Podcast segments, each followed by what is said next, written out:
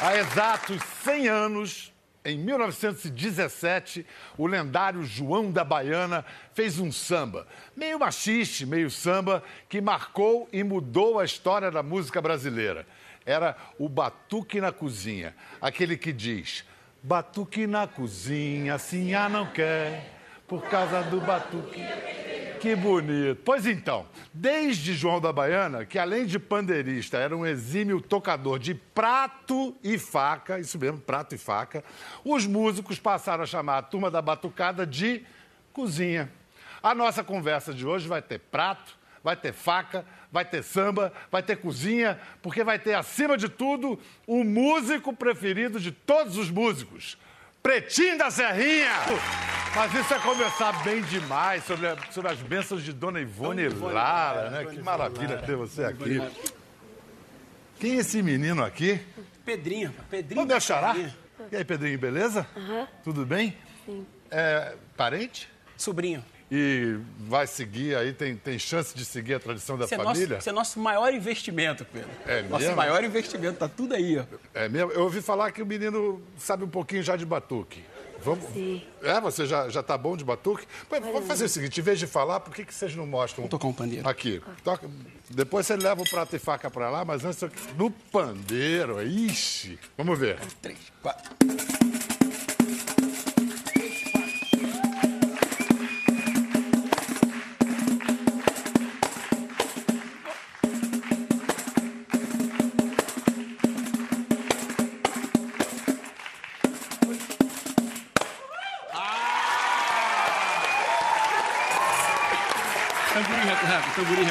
Reto. Vai você de reto.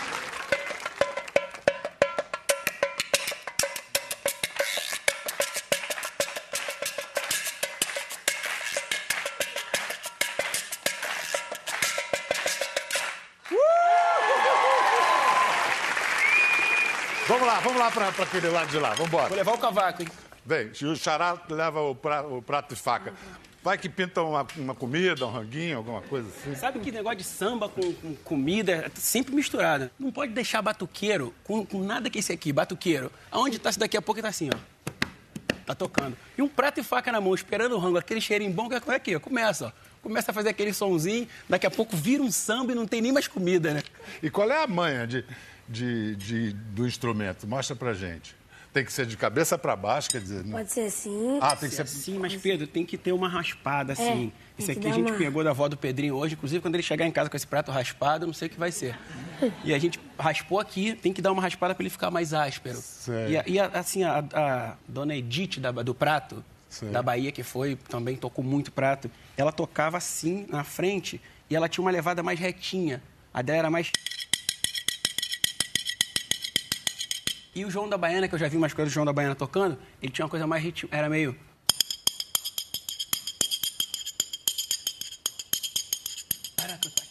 Meio machiste, né? É, dona Edith. Que demais, né? Mais, mais retinho. Não tá saindo tanto som que ele não tá tão áspero. Mas é uma coisa boa, E né? esse menino, você tá com 10 anos, Pedro? Tô. Você toca de- desde que idade? Não sei. Eu tenho o vídeo dele com um ano e oito meses. Um ano e oito Um meses. com uma guitarra de plástico na frente de um DVD do seu Jorge. E ele acompanhando. Aí eu, e eu aquele tio maluco, eu, quando meu irmão me mostrou o vídeo, eu falei assim, cara, esse moleque vai tocar. Ele disse, tá louco, por que, que ele vai tocar? Porque ele mudava as posições na, na cabeça dele, posição imaginária, mas junto com, com o vídeo, assim, ele tocava assim, pram, aí ele fazia assim. Aí- e eu já saquei na hora, eu falei, pô, esse moleque tem esse A moleque noção vai de tocar. ritmo ele já ritmo tinha. ele já tinha, É, com um ano e é. oito meses. Ô, Pedrinho, vai assistir o programa ali da, da plateia agora, depois você volta para executar o, o- o- Pode levar seu instrumento. Valeu, hein? Aplausos Valeu. pro Pedrinho!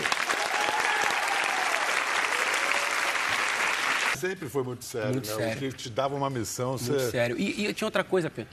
Eu sabia tocar todos aqueles instrumentos da bateria. Então, eu, eu ganhei meu respeito, não era porque eu era filho do.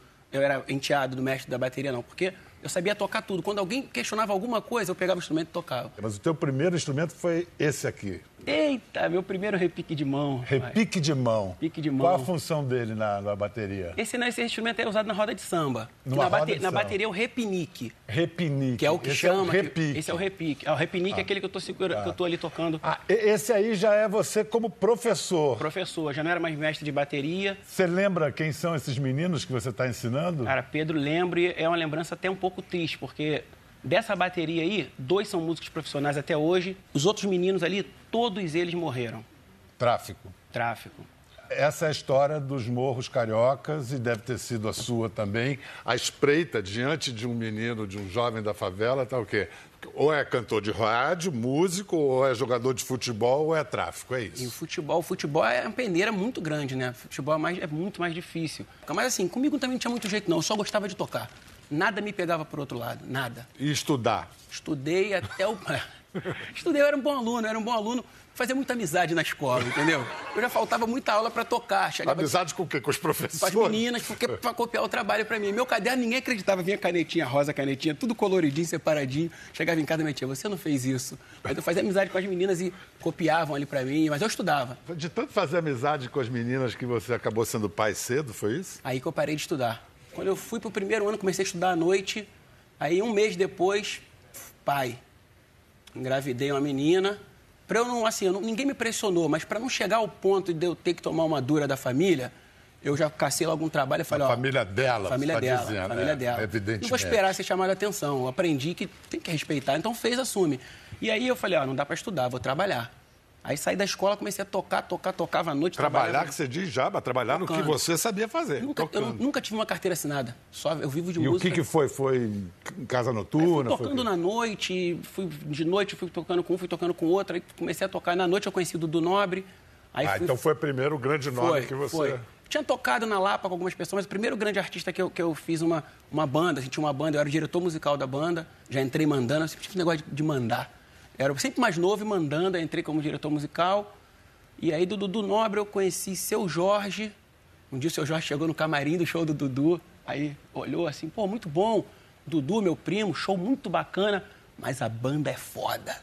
aí eu falei, pô, maneiro. Ele falou, ó, vou te chamar pra gravar. Tem coragem? Eu falei, pô, claro. Beleza, vou te ligar. Eu falei, mas eu não tenho telefone, tem um telefone no morro comunitário. Que isso? Um telefone, você liga lá que vai me chamar. Aí tô em casa um belo dia. Atenção, pretinho da Serrinha, comparecer à Associação de Moradores. Aí descia correndo, mas tinha que correr muito, porque a ligação caía, né? Claro. Corria, corria, corria. Cheguei lá embaixo, peguei o telefone, tu, tu, tu, tu. Aí eu também não saía dali. Fiquei Aí ficou esperando. Esperando, esperando. Aí ligou de novo. Alô, é o seu Jorge? Aí eu falei, beleza, então. Quer gravar amanhã comigo? Eu falei, pô, gravo sim. Onde é o estúdio? Na casa do caralho. Aí eu falei, pô, o cara me conheceu agora, meu irmão. Falei, pô, o cara acabou de me conhecer, tá me. Pô, que essa brincadeira. Aí eu. Pô, mas fala sério, irmão. É, na casa do caralho, estúdio do Marcelo D2. O nome é esse. Eu falei, ah, tá. Estúdio do Marcelo D2, eu falei, ah, tá. Então aí você Aí eu acreditou. acreditei. Pô, peguei meu golzinho 88, enchi de instrumento e fui pro estúdio. Cara, cheguei no estúdio, seu Jorge, é, nunca, é mesmo, cheguei no estúdio, aí ele, beleza, Pretinho, olha só, tem uma música aí, ó, o tom é esse, eu vou ali fazer umas fotos, produz isso aí pra mim. Tipo, acabando de conhecer o cara. Largou Pro- você lá? Produz aí que daqui a pouco eu volto. Às Duas da tarde, ele chegou 10 da noite. E você tinha produzido Produzido a tudo. faixa inteira. Sou muito, eu sou virginiano, eu sou, eu sou Você é obsessivo, Sou, eu sou, conheço sou. já a festa. Sou. E a história, vocês estavam onde? Em Nova York, que inventaram. Você estava com a Marisa. Marisa Monte, Marisa Pedro. Monte. E inventaram que tinha que tocar. Qual era o instrumento? Tinha a gente ensaiou um mês. Marisa também é outra que ensaia bonitinho É. um mês e ela fazendo o xilofone ali, um vibrafonezinho. Tem 48 notas, a gente contou. 48 notas. Dava até o final. Aí, no último ensaio, ela falou assim: acabou o ensaio pretinho. Ah, você podia fazer esse instrumento, né? Eu vou falar que não. Eu falei, claro, Marisa, posso fazer, mas o coração aqui. Cheguei no hotel, viajamos. Cheguei no hotel, Pedro. Eu fiquei o dia e a noite. E ela passava no corredor, as pessoas passavam no corredor. Ela, depois ela contando que ela falou, que pena. Ela passava e estava aquilo. Plim, plom, plim, plim, plim. Eu tocando. E o baterista, pra me sacanear, ele falou assim: Pretinho, não queria falar não. Mas são 48 notas pra você se ferrar aí. Você tem 48 chances de errar. Mas eu aprendi, cara. Aprendi. Eu... É isso, o cara não, não tem dá certo à toa. Aí nessas, tocou já com Roberto Carlos, Fábio Júnior, Elza Soares, Marisa Monte, Chico Buarque, Milton Nascimento. Não é uma questão de perguntar com quem o Pretinho tocou, é com quem não tocou. Voltando um pouquinho, você para chegar na Zona Sul foi por aquela boate que acabou, né? A foi, na Melt, no Leblon. Com quem? Com o seu Jorge? Com Jorge. Mas aí disse que a primeira vez que você foi não tinha ninguém, tinha vocês ninguém. aprontaram não tinha uma. ninguém. A gente chegou na Melt, samba domingo, para todo mundo duro, inclusive seu Jorge, todo mundo duro. Vamos fazer um samba para ganhar um dinheiro, vamos embora. Para Zona Sul, beleza. Chegamos na Melt, ninguém. Aí seu Jorge também muito rápido. Vamos ali, paramos uma Kombi na rua. Aí leva a gente ali no posto 9. O cara levou de graça, paramos no posto 9, no meio da praia começamos um samba. O samba aí foi juntando, juntando, juntando. Quando juntou, ele falou assim: gente, isso aqui é um bloco, vamos! E foi puxando o bloco até a Melt. Quando a gente chegou na Melt, não cabia gente dentro da Melt. Descalço, areia, aí o samba virou isso para sempre. De chinelo, de. E lotou o samba e a gente ganhou um dinheiro. E aí foi, daí o resto é história. É. A gente está falando dos grandes astros há pouco tempo, agora, no Rock in Rio. Ele tocou com uma gringa que arrebentou. Já já a gente vai contar como é que a gringa conheceu o Pretinho. Vamos ver. Pretinho da Serrinha. And again. Fico emocionado ainda ver a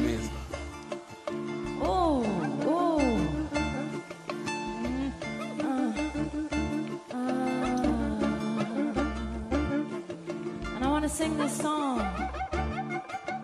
This beautiful song. O cara tá internacional. Me emociona, Rio. Quando chega, eu vejo. Eu, quando Você eu, se emocionou nessa emocionei. Quando eu assisto isso, eu. Eu lembro daquela foto, daquela foto ali passada. Quantos eu podia ter? Eu tirei dois ali. Consegui dois, é uma vitória. Mas poderia ter mais ali, entendeu? Quando eu vejo isso, eu fico pensando que eu não faço isso só para mim. Eu faço para essa molecada toda, não só os da Serrinha, mas da Mangueira, do Salqueiro, do, da Porta, de todas as comunidades, nem só do Rio, mas do Brasil inteiro, assim. Aquela foto ali, né? É para que, é. é para que, que, que eles vejam que tem, tem, tem jeito, sabe? Dá para chegar, não, você não desiste não que dá para chegar. Tocando, pega um instrumento, vai estudar, vai jogar uma bola, estudar sempre, é claro, mas dá para chegar. Pedrinho, pega um pandeiro e vem para cá um minuto. É o seguinte, a Alicia Keys conheceu o, o Pretinho na véspera de, desse véspera. show. Era uma, uma cantoria que a Paula Lavigne e o Caetano promovem na casa deles. E a Alicia foi, mas ela foi para ver esse cara e outras feras que estavam lá. Queria ver músicos brasileiros, é, quem estava lá estava o Carlão, Carlos Sete Cordas. Carlinhos Sete Cordas, estava o Charlinhos, estava o Mosquito, estava uma é. turma grande lá. E aí chegou a Alicia com o filhinho dela, que deve ser mais novo que o Pedrinho. Que o Pedrinho ficou louco também a noite inteira. E aí você, eu me lembro, eu vi essa cena, você sentou-se ao lado dele para ensinar pandeiro pro, pro menino americano. Um moleque talentoso. Finge que você não sabe tocar pandeiro para o pro, pro Pretinho mostrar como Inclusive, é que... Inclusive é o pandeiro dele, ó. ó, ó já tem pandeiro personagem. Eu não tenho isso, é. Aqui, aí, aí, como é que você, você ensina um, para uma dois, criança três, a tocar quatro, o pandeiro? Um, dois, três, quatro. Um, ainda, eu ainda tirei essa onda, ficava aqui, ó. One, two, three, four. One, two, three, four. One, two, three, four. Eu olhava. Um, dois, três, quatro. Um, dois, três, quatro. Um, dois, três, quatro. Um, dois, três, quatro. Um, dois, três, quatro. Vai agora aí. Quero ver se você aprendeu. Finge que não sabe. Impossível. Um, dois, três, quatro. Um, dois, três, quatro. Um, dois. Agora finge que aprendeu.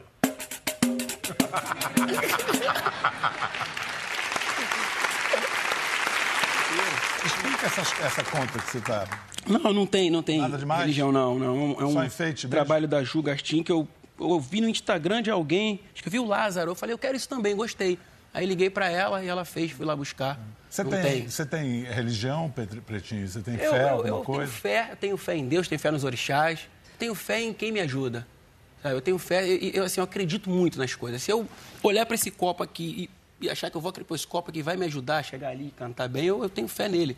Eu sou uma pessoa de fé. Porque de onde eu, de onde eu saí, Pedro? Até, assim, não cheguei ainda, eu estou na metade do caminho, mas para chegar até aqui, só com muita fé e muita ajuda, porque você viu a foto ali, né? Mas, mas cada chance que te deram, você aproveitou. Agarro, agarro. é isso, você vai acreditando. Acredito e não tem tempo ruim assim, tipo, ah, acha que vai dar, não, vai dar. Vai dar. Se não der, vai saber depois que tentou. Antes de tentar, sempre vai dar. Mas você disse que ainda não chegou. Você mira num lugar, você tem um objetivo de onde chegar? Tem objetivo, tenho, eu tenho, tenho, tenho. Eu acho que eu não sei exatamente o lugar, mas eu sei que eu quero chegar num lugar bacana para trazer mais, mais gente comigo, sabe? Eu quero. Quanto mais à frente eu for, mais eu vou puxando a minha turma. Eu tenho uma turma muito grande para puxar. Puxar. Tem. Entre eles, esse menino bonito aí. Pedrinho, você, o que, que você quer ser quando crescer? Música. Você quer ser o pretinho? Assim, Você quer ser melhor que o pretinho? Já é. sim. Ah, já é? Já é. É nada. Quer uma coisa? É nada. Era só percussão. Olha o que, que ele fez comigo agora. Aí Vamos acabar lá. com a minha vida. Ó, Isso não estava combinado, não. Faz qualquer coisa aí.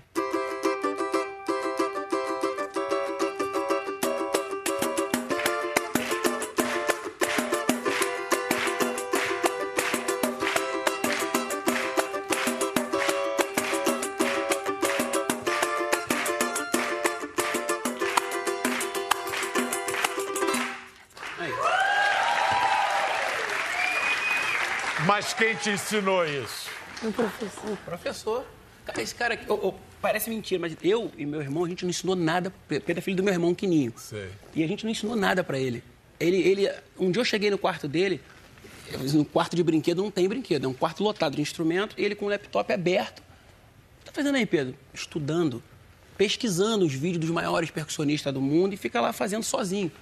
O cavaquinho que ele aprendeu com um amigo nosso da banda, o Diogo. E de ouvir? Você ouve música também? Gosta de ouvir muito? Tem O que, que você mais gosta de ouvir, Pedrinho? Tudo. Tudo. Meu pai falou que a minha playlist não tem uma coisa só. São várias coisas. Sei. Mas mais samba, assim? Tem, tem tudo. É. Você também, Pretinho, a tua coisa de ouvir é mais samba, você gosta de ouvir também jazz e outras Eu ouço, coisas? eu ouço bastante jazz, eu gosto muito de MPB. Samba, o samba, como eu conheço muito samba, eu ouço um pouquinho menos. Porque eu conheço muito samba, eu nasci no samba, cresci no samba. Então, Já tá meu, tudo o meu HD você, né? é, É. Eu faço um show de três horas, faço uma roda de samba de três horas sem botar uma música no roteiro. Não, não escrevo. Não repete uma, nada, nada, nada. Você já viu, né? Não escrevo nada. Então, o meu HD de samba tá. Então a gente vai trazer mais molho para essa conversa. Vai vir um outro jovem que veio de favela conflagrada, carioca também, e com seu talento está fazendo sucesso na cozinha, mas é cozinha mesmo. Cozinha, não é a cozinha de fazer sambar, é a cozinha para a gente ficar forte para poder sambar. Um jovem de 25 anos, formado por um dos mais celebrados chefes do mundo, Alain Dussac. Esse chama-se João Diamante.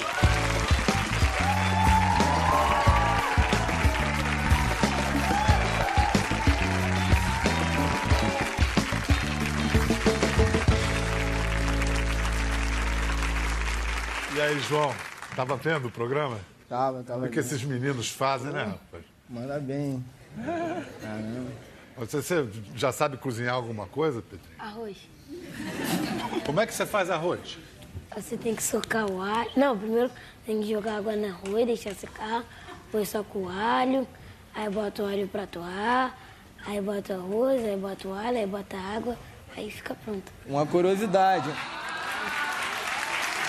Foi assim que você começou? A, a primeira preparação foi o arroz. Foi. Também.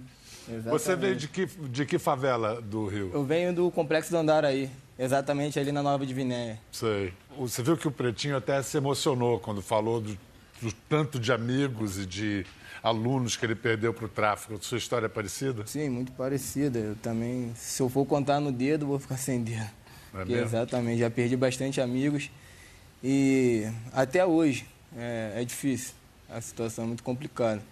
Bom, a vida tem, tem dois caminhos. Dois para dizer o mínimo, né? Sim, o mínimo.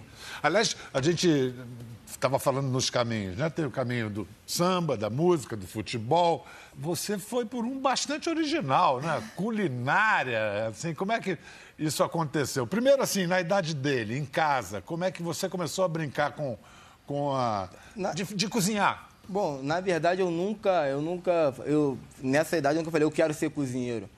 Na Não, verdade foi, a cozinhar. é, foi acontecendo. É, minha mãe, bom, é, ela saía para trabalhar e deixava eu e minha irmã em casa. Minha irmã acho que tem, é, tem cinco anos mais velha que eu, é cinco anos mais velha que eu. Ela me deixava em casa junto com a minha mãe, com a minha irmã.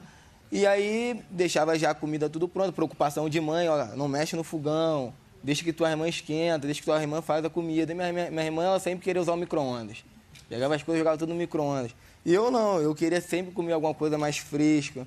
E aí teve um dia que eu cheguei e falei, pra minha irmã, não, não precisa se preocupar, deixa que eu coloco minha comida. E eu fui e fiz o arroz. Um E o seu primeiro emprego, assim, em cozinha, foi onde? Meu primeiro emprego de cozinha foi em uma padaria, lá na comunidade. Minha mãe saía para trabalhar e tinha um vizinho que estava abrindo uma padaria. Ele, tinha- ele veio do Nordeste e estava abrindo uma padaria na comunidade.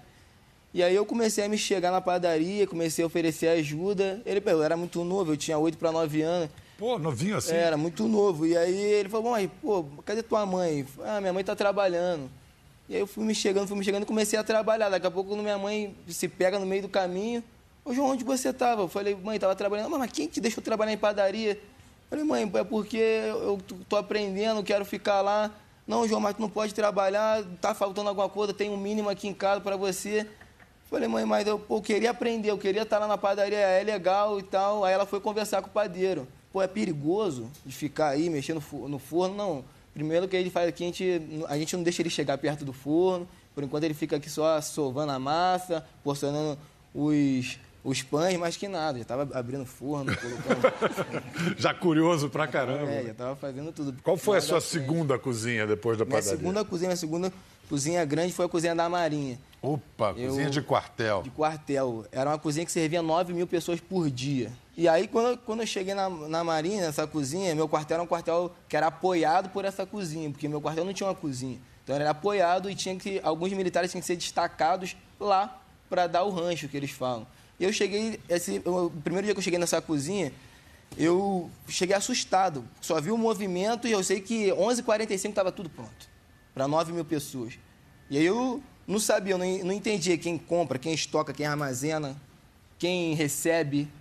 Era uma mágica, era um balé. Exatamente isso, É, um uma balé. coreografia, A- é acontecia. verdade, verdade. E aí eu pensei que eu ficar naquele balé, fazer parte daquele balé. O mestre Dharma falou para mim, "Tu sabe tocar piano? Eu falei, pô, piano? Aí a cuíca vai, piano já. Piano? Falei, não, o que que é tocar piano? Vamos ver o que eu vou te mostrar. Uma sala assim de 20 por 20, me deu um jato, ó, começa a tocar aí, lava essa louça aí que. E eu saí desse jeito que nem um pinto molhado.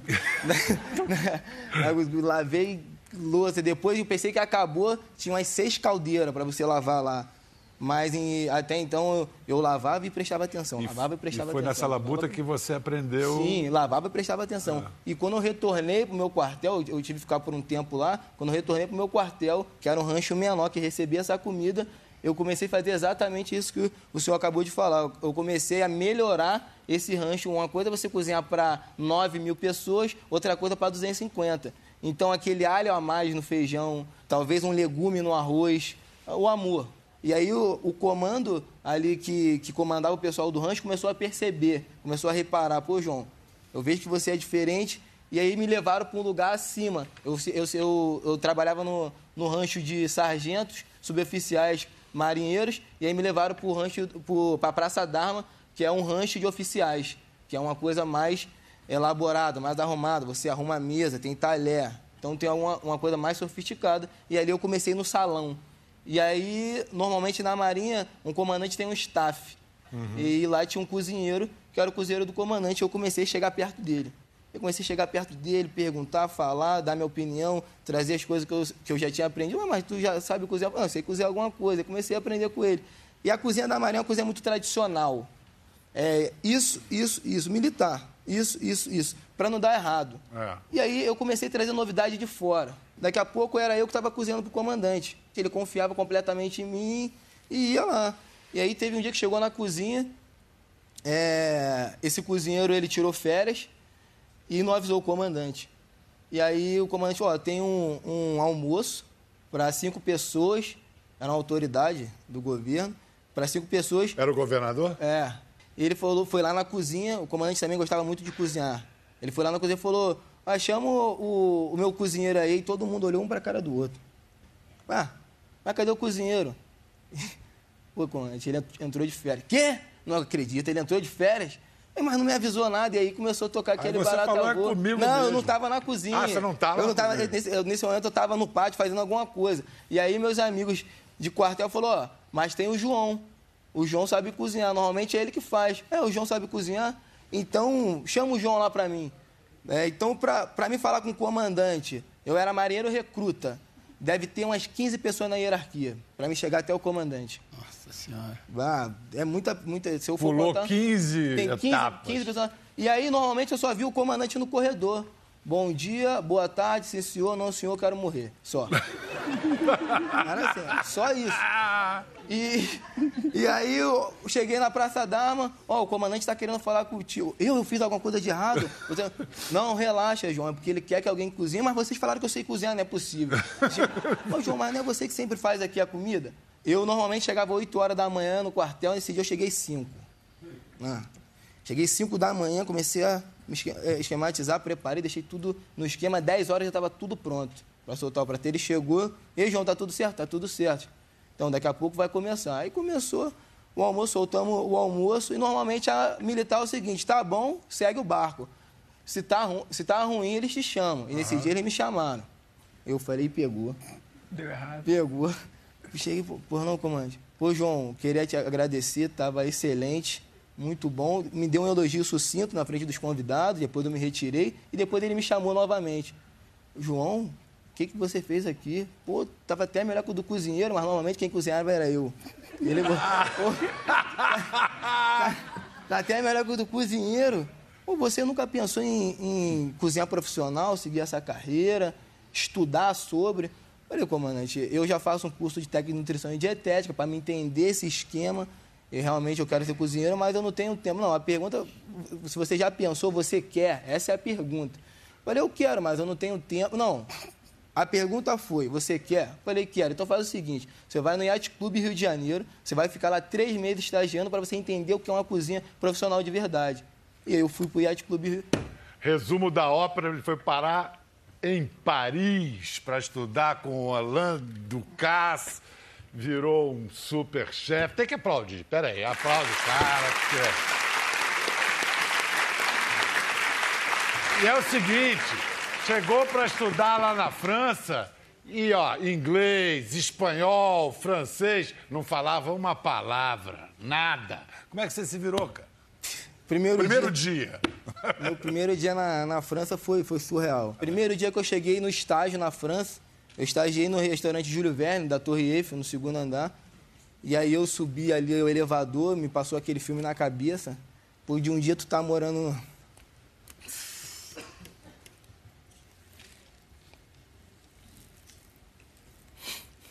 De um dia tu tá morando no Complexo do Andaraí, no outro dia tu tá morando na França.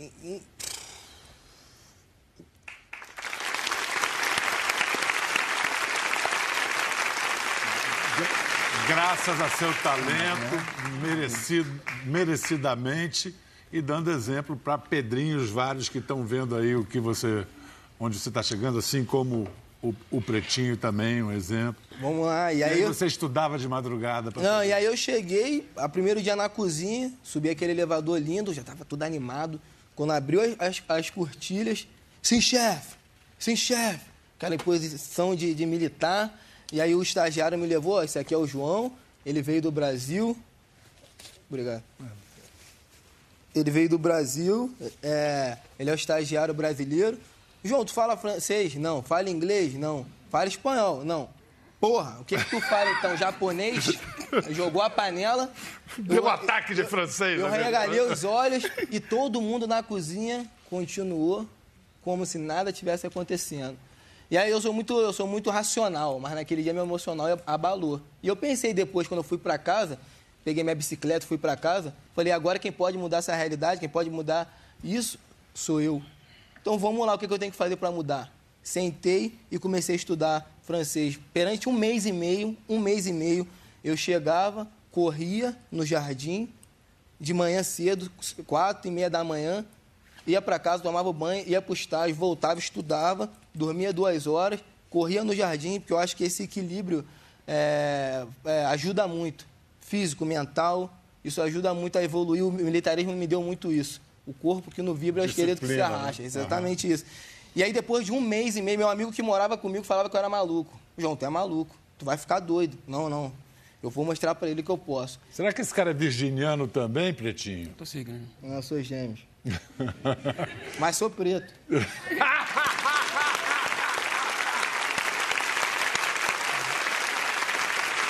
Essa história, Essa história é linda também porque ele não fica na França, aí você resolve voltar para o Brasil, também por idealismo, para trazer tudo que você aprendeu e, de Claro. certa maneira, compartilhar isso com a galera aqui, né? Exatamente. O chefe Fernando de Castro me perguntou se eu queria ficar trabalhando com ele.